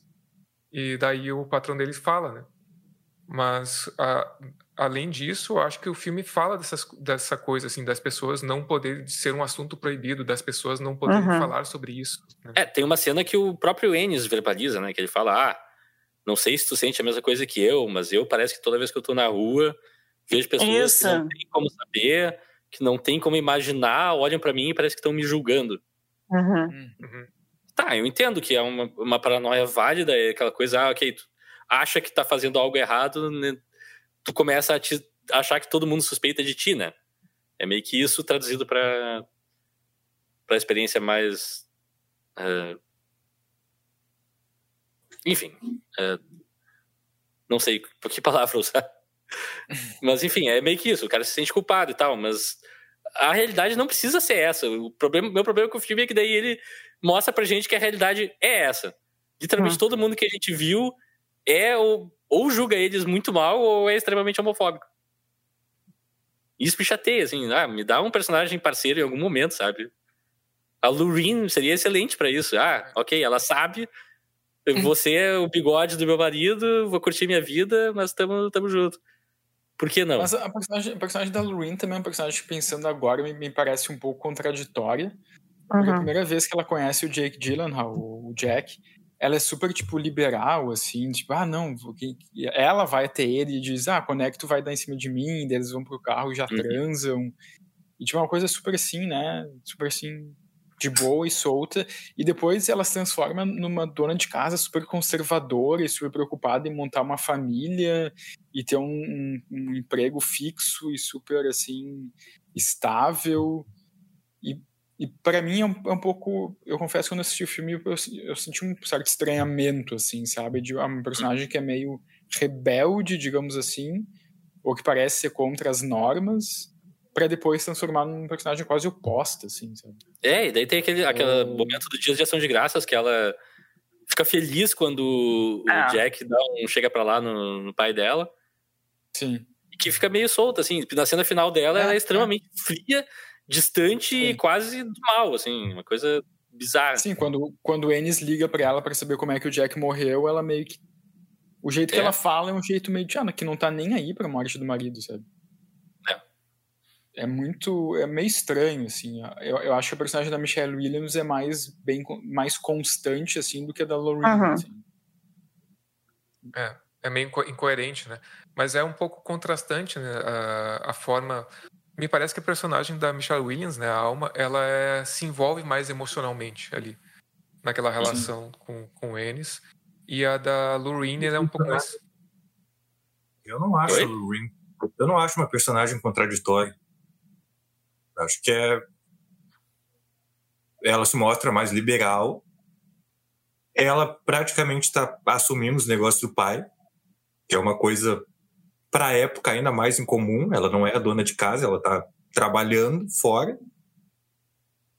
E para mim a cena dela falando com com Ennis é, é a cena de uma mulher traída, assim. Eu acho que o filme busca mostrar um pouco isso a relação dessas mulheres. São duas mulheres que estão sendo traídas. Sim. Elas estão em casamento infelizes. Isso é verdade. E, e aí chega lá, o cara, o marido dela morre, e o, ama, o cara que ela sabe que é o amante liga para ela. Assim, me parece uma, uma reação bastante crível. Assim, não, não me pareceria crível se ela tivesse, ah, sim, vamos aqui nos, né? Nós dois vamos uh, elaborar o luto juntos. É que eu acho que ali faltou. 20 anos. Como, como foi dito, né? Que ela é, enfim, parece ser bem mais progressista assim do que a, do que a outra. É, e ela, eu acho que ela talvez existisse ali uma parceria maior se ele se abrisse mais com ela, porque ela ela verbaliza ah, por que, que é só tu que vai e ele nunca vem para cá, sabe? Eu acho que ali ela já deu uma pista, entendeu? Olha, sabe, tu pode, sabe, te abre comigo, fala alguma coisa e eu acho que ele não aproveita ali as chances que ela dá. E é óbvio, né? Imagina, pô, o amante liga para falar contigo, vai, oi, querido, tudo bom? Sabe, não é uma na minha, pensa bem, né? Na minha fanfic, o Jack falava para ela: Olha, sou gay, é isso aí. E ela, tá e aí, hum. vamos fazer o quê? Os dois entravam no acordo, ele tinha o um caso dele lá com o Hopper e, e, ela tinha um caso dela com outros caras, é isso aí. Bah, eu assinei tua fanfic, acho que é isso aí. Ah, muito bom. Assina embaixo. É, mas eu, eu, o que eu ia dizer é que eu acho que em comparação ali a relação do Ennis com a Alma, eu acho que me parece que a, a relação, ou pelo menos o, o jeito que a personagem da Anne Hathaway, que é a Lorraine é mostrada, ela tem uma relação um pouco mais fria com, com o Jack. Eu interpretei, na uhum. verdade, que, que ela já saberia, né? Uh, e estava mantendo a relação, né? Uh, então, para mim tem esse, esse contraste das duas personagens e as duas atuações são muito boas nessas Sim. linhas, né? E, eu, e essa cena da Lorraine falando com Ennis, a primeira vez que eu vi, né, antes da gente discutir pela primeira vez, eu interpretei que ela estava contando uma história. Aquela história do pneu que estourou na, na, no rosto dele, e aí ele, ele faleceu por causa disso. Não consigo comprar essa história como real. É, eu, é, eu interpretei que era uma invenção dela para não falar o que realmente aconteceu. Sim. Mas aí eu não sei se ela. o motivo dela estar ocultando isso, né? Porque não queria falar sobre, sobre o assunto mesmo que foi pelo menos, o filme mostra depois o, o Jack sendo espancado, né? Uh, e dá a entender que foi um ataque de ódio homofóbico, né? Sim. Então, para mim segue a linha, vamos deixar tudo escondido. Não vamos falar sobre o assunto. É. Que pode ter sido até orquestrado pelo pai dela, a gente não sabe. Enfim, é. suscita coisas assim, né? É porque para mim toda toda a sequência com o Jack for ver, tem toda uma parte de não aceitação dos parentes da Lorraine com ele, que uhum. fica implícito que, ah, eles falam entre si, suspeitam que ele seja gay, tal, coisa e tal, uh, tiram sarro do cara, ele é meio que um... um... Uma chacota. Oi?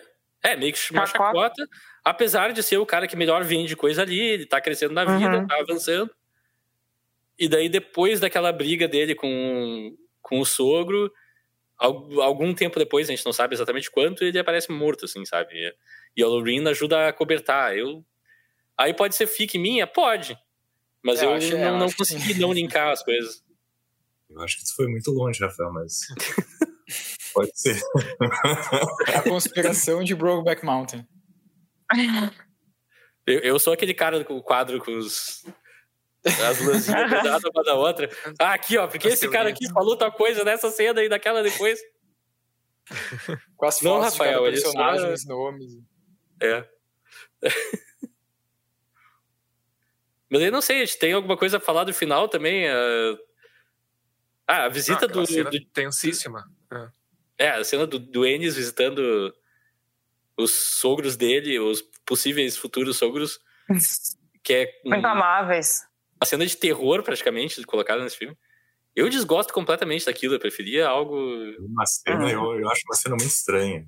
Eu Acho É. muito, muito inverossímil. É Sim. desconfortável de uma maneira que não precisava, sinceramente. A gente já perdeu um personagem, a gente tá no nosso luto como espectador e ainda tem que lidar com.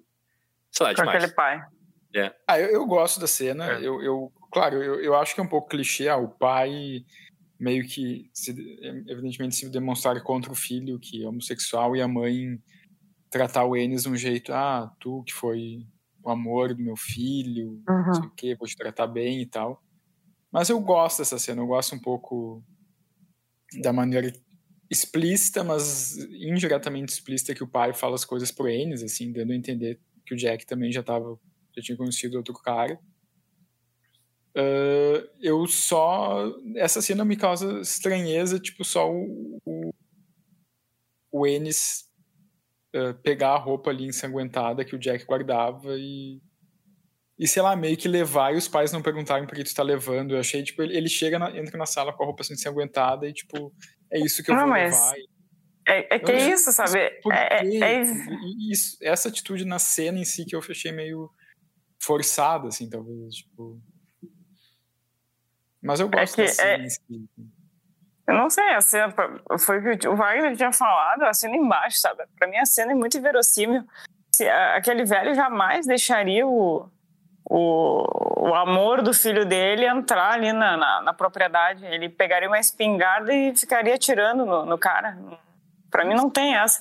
Aí deixou o cara entrar, a, a, a, a esposa lá serviu o cafezinho, ó, pode subir lá no quarto dele, pegou a roupa, conversou e ainda foi embora. Não, não acho crível essa, essa cena. Uh-uh. É pra Pra mim, maldade que é aquele muito cara forte. passa. É muito forte também o fato do, do pai dele, do pai do Jack, no caso, não aceitar que o desejo do filho dele seja cumprido, né? Que Ah. essa cena também existe porque o Ennis quer levar as cinzas do, do Jack pra a- atirar em Brokeback Mountain, né? É, que era o último desejo Que- do. É, era o último desejo e o, e o pai e o pai se nega, né? O pai não diz que não.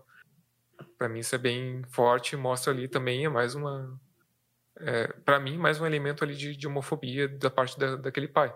Que aí tal, talvez vocês estejam certos, não sei se é coerente, né? Ele ter esses atos e ao mesmo tempo ah, outros atos ele, por exemplo, deixou o cara entrar, deixou o cara pegar Ah. a roupa e tal, né? É, não sei. E outra coisa, aquela casa é muito opressiva, assim, um ambiente tudo branco, parece que ele entra num hospital de repente. E daí a, a mãe fala: "Ah, porque o quarto dele tá como ele era, tá como era quando ele era criança. Eu não mexi em nada". Ela entra lá, ele entra lá, quer dizer, o Ennis entra lá e é um quarto só branco assim, não tem nada nas paredes, não tem nada, não, exceto uma meia dúzia de brinquedinho numa mesa e deu. Oi, o Ah. velho é porco. Ele cospe. É. No É, cofre. é. Que velho porco. Cowboy, né? Cowboys cospem em tudo. Cowboys cospem. Cowboys gospem em tudo. Mas é, tu entra no salão, tem sempre uma cuspideira no canto. Ah. Esse filme. Que é uma coisa asquerosa. Ah. Mas enfim, então vamos chegar às conclusões finais sobre Não. Brokeback Mountain. Ah, Alguém tem algo a declarar especificamente agora? Ah, acho um filme interessante que eu concordo um pouco com o que o Wagner falou no começo, assim, acho que, que talvez ele tenha tido uma importância, uma relevância maior quando Uhum. foi lançado em 2005, mas acho que hoje ele tem várias coisas nele que não se sustentam tão bem, assim, sabe? E acho um filme que em vários aspectos fica um pouco no meio do caminho, assim. Sim. É, pra mim ele acaba sendo aquele caso de filme feito por héteros para héteros pra contar, olha como a homofobia é ruim e acaba não acrescentando muita coisa, assim como o inimigo meu faz a mesma coisa com relações quando- eles tentam concentrar um monte de preconceito, mas estão falando de racismo ali mais especificamente, né? E também acaba ficando meio, ok, é um filme feito por pessoas Essas brancas. coisas, o, o meu lado, assim, revolucionário, eu fico uma raiva. Eu, eu, eu tenho conta no, no Letterboxd. Eu sigo umas pessoas, aí tem um cara, o Chico Firman, que é um crítico de cinema. Uhum. E aí, sempre que eu avalio um filme, eu vou ver as críticas, sobretudo das pessoas que eu sigo. Claro. E aí ele, ele fez uma crítica de Brokeback Mountain. É certamente esse Chico Figman também é hétero. Ele falando, não, porque o filme é maravilhoso, porque o Ang Lee.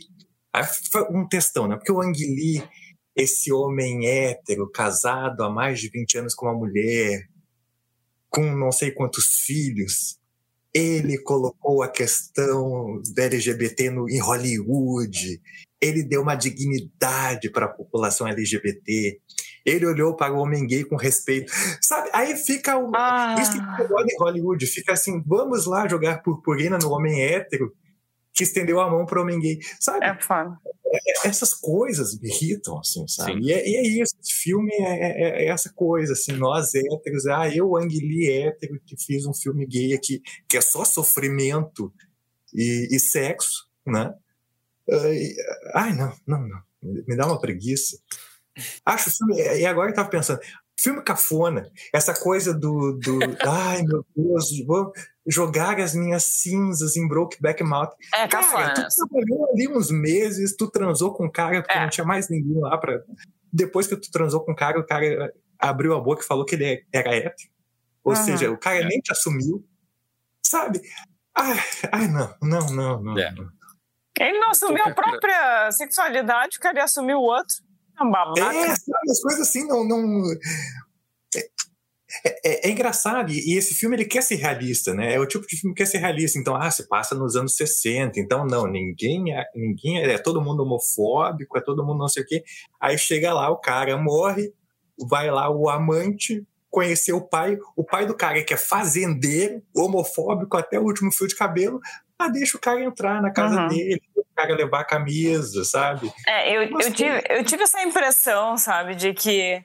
Até eu falei lá no outro, né, que tá, eu achei um pouco coerente, uh, visto que ali, né, anos 60, 70 e tal. Uh, interior, né, beleza. Poderia ter, sim, ali um, um fim trágico, mas eu, o filme ele te força a acreditar nisso, sabe? É. Olha, já vamos botar aqui, ó, nos 60, 70, porque a gente sabe, né, que o pessoal pensava, né, de uma maneira estranha nessa época, né? Vamos jogar ali pro interior, né, Texas, sul dos Estados Unidos, que é mais tacanho ainda. E eu acho que o filme ele te induz, sabe, é tudo, tudo isso. E mas não, é só como foi dito, né? É um homem hétero querendo cagar regra. É, e ao fim e ao cabo, a gente termina com o nosso protagonista vivendo num trailer, em miséria. É um ah. gay sozinho, derrotado, deprimido, dando bênção para um casamento é hétero. Derrota, não? É uma derrota que ele, no é. meio do nada. E daí ele dá a bênção para um casamento hétero. Aham. Show de bola. Exatamente. Exatamente. tá, da filha dele, mas enfim. Ah, cara, pra mim é, é isso, sabe? É um filme com uh, que tem essa exploração do sofrimento, que é um problema muito sério. Uh, que além disso tem problemas de roteiro que a gente já falou da, da construção dessa relação das personagens que é interrompida, né, abrupta, abruptamente que daqui a pouco a gente fica meio filme ou mais de meio filme sem ver os personagens juntos. É, é mas olha, a, um academia, que... a academia discorda de ti, porque ganhou Oscar de melhor roteiro esse filme. Que é um Sério? pouco surpreendente, sim. Pois é, eu não curto o roteiro, eu curto as atuações, eu vou falar isso. Se ah, vê a é demografia que, é um que tá mais representada na academia, né? Ah, só... sim, exato, claro.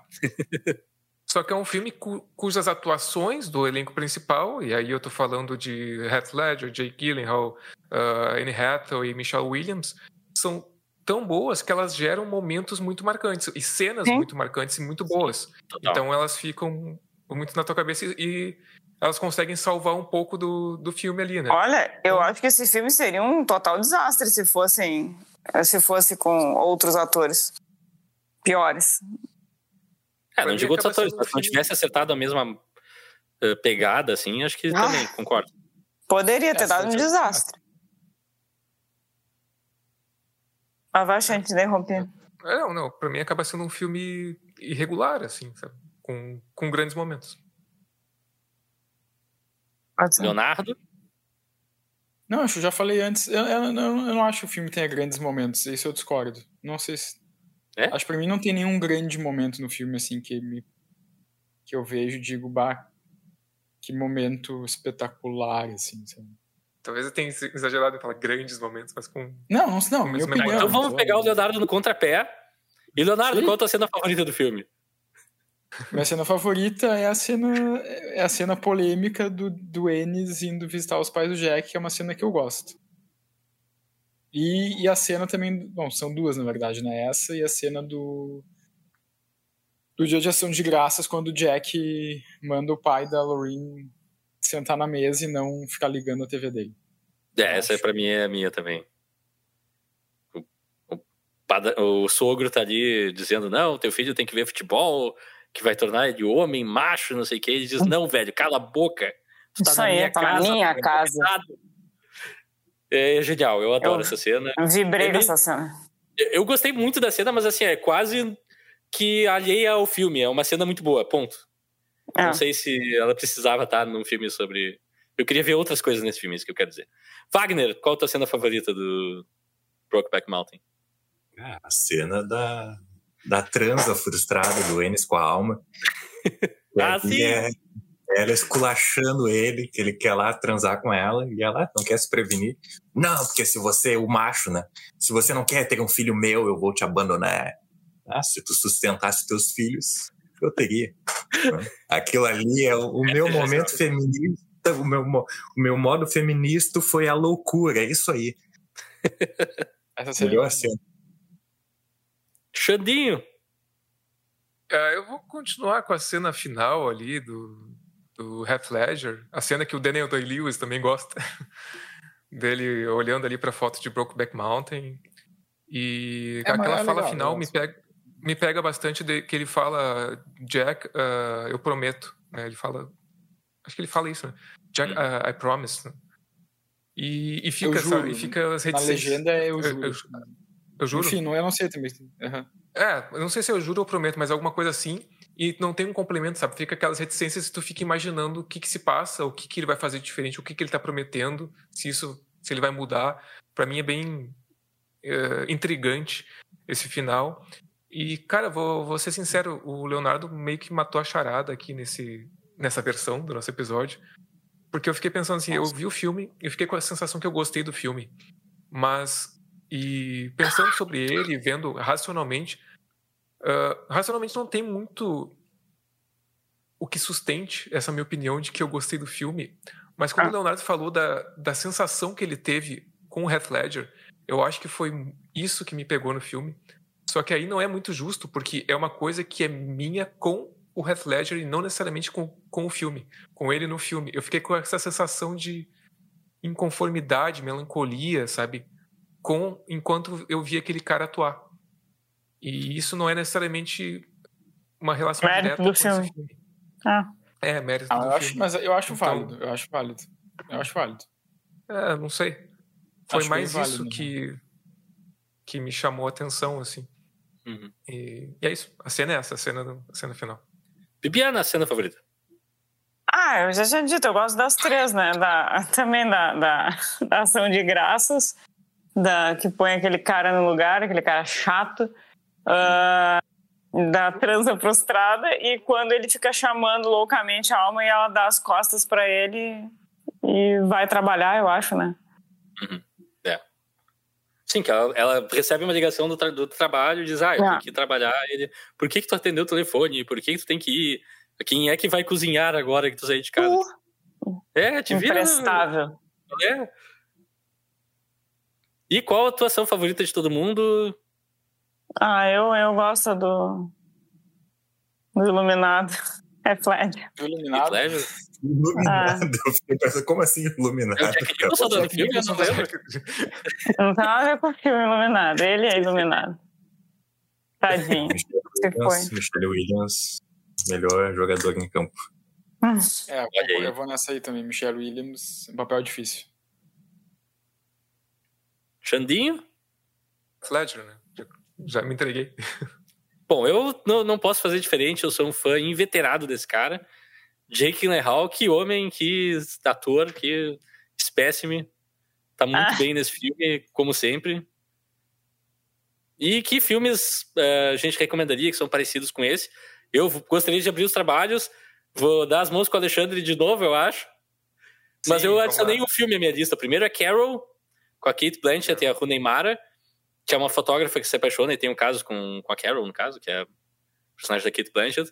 Também lida com o caso das pessoas tentando, das duas tentando encaixar o caso na vida delas, mas acho que é um filme que chega a conclusões melhores e executa melhor isso, assim. a história é mais envolvente também. Até porque ele mostra mais a relação das duas, né? Tem mais é. essa troca. E é um filme belíssimo, assim. Tu uhum. falou que a personagem é fotógrafa, eu não lembrava que ela era fotógrafa. E eu acho que tem essa relação porque o filme é fotografado de uma maneira um pouquinho diferente do tradicional. Uhum. Que ele é em película, só que ele é em 16mm, então é um grão mais aparente, fica bem bonito. É. Né? O filme é lindo. Cara, é, é um baita filme. E eu também recomendaria. Esse é uma comédia romântica bem bobinha, sobre também duas mulheres que se apaixonam. Elas estão uma é produtora de é fotógrafa de casamento, eu acho. Ela vai no casamento da outra, é inclusive é a atriz que faz a Cersei no Game of Thrones. Hum. Ela, ela vai fotografar um casamento e acaba se apaixonando pela noiva.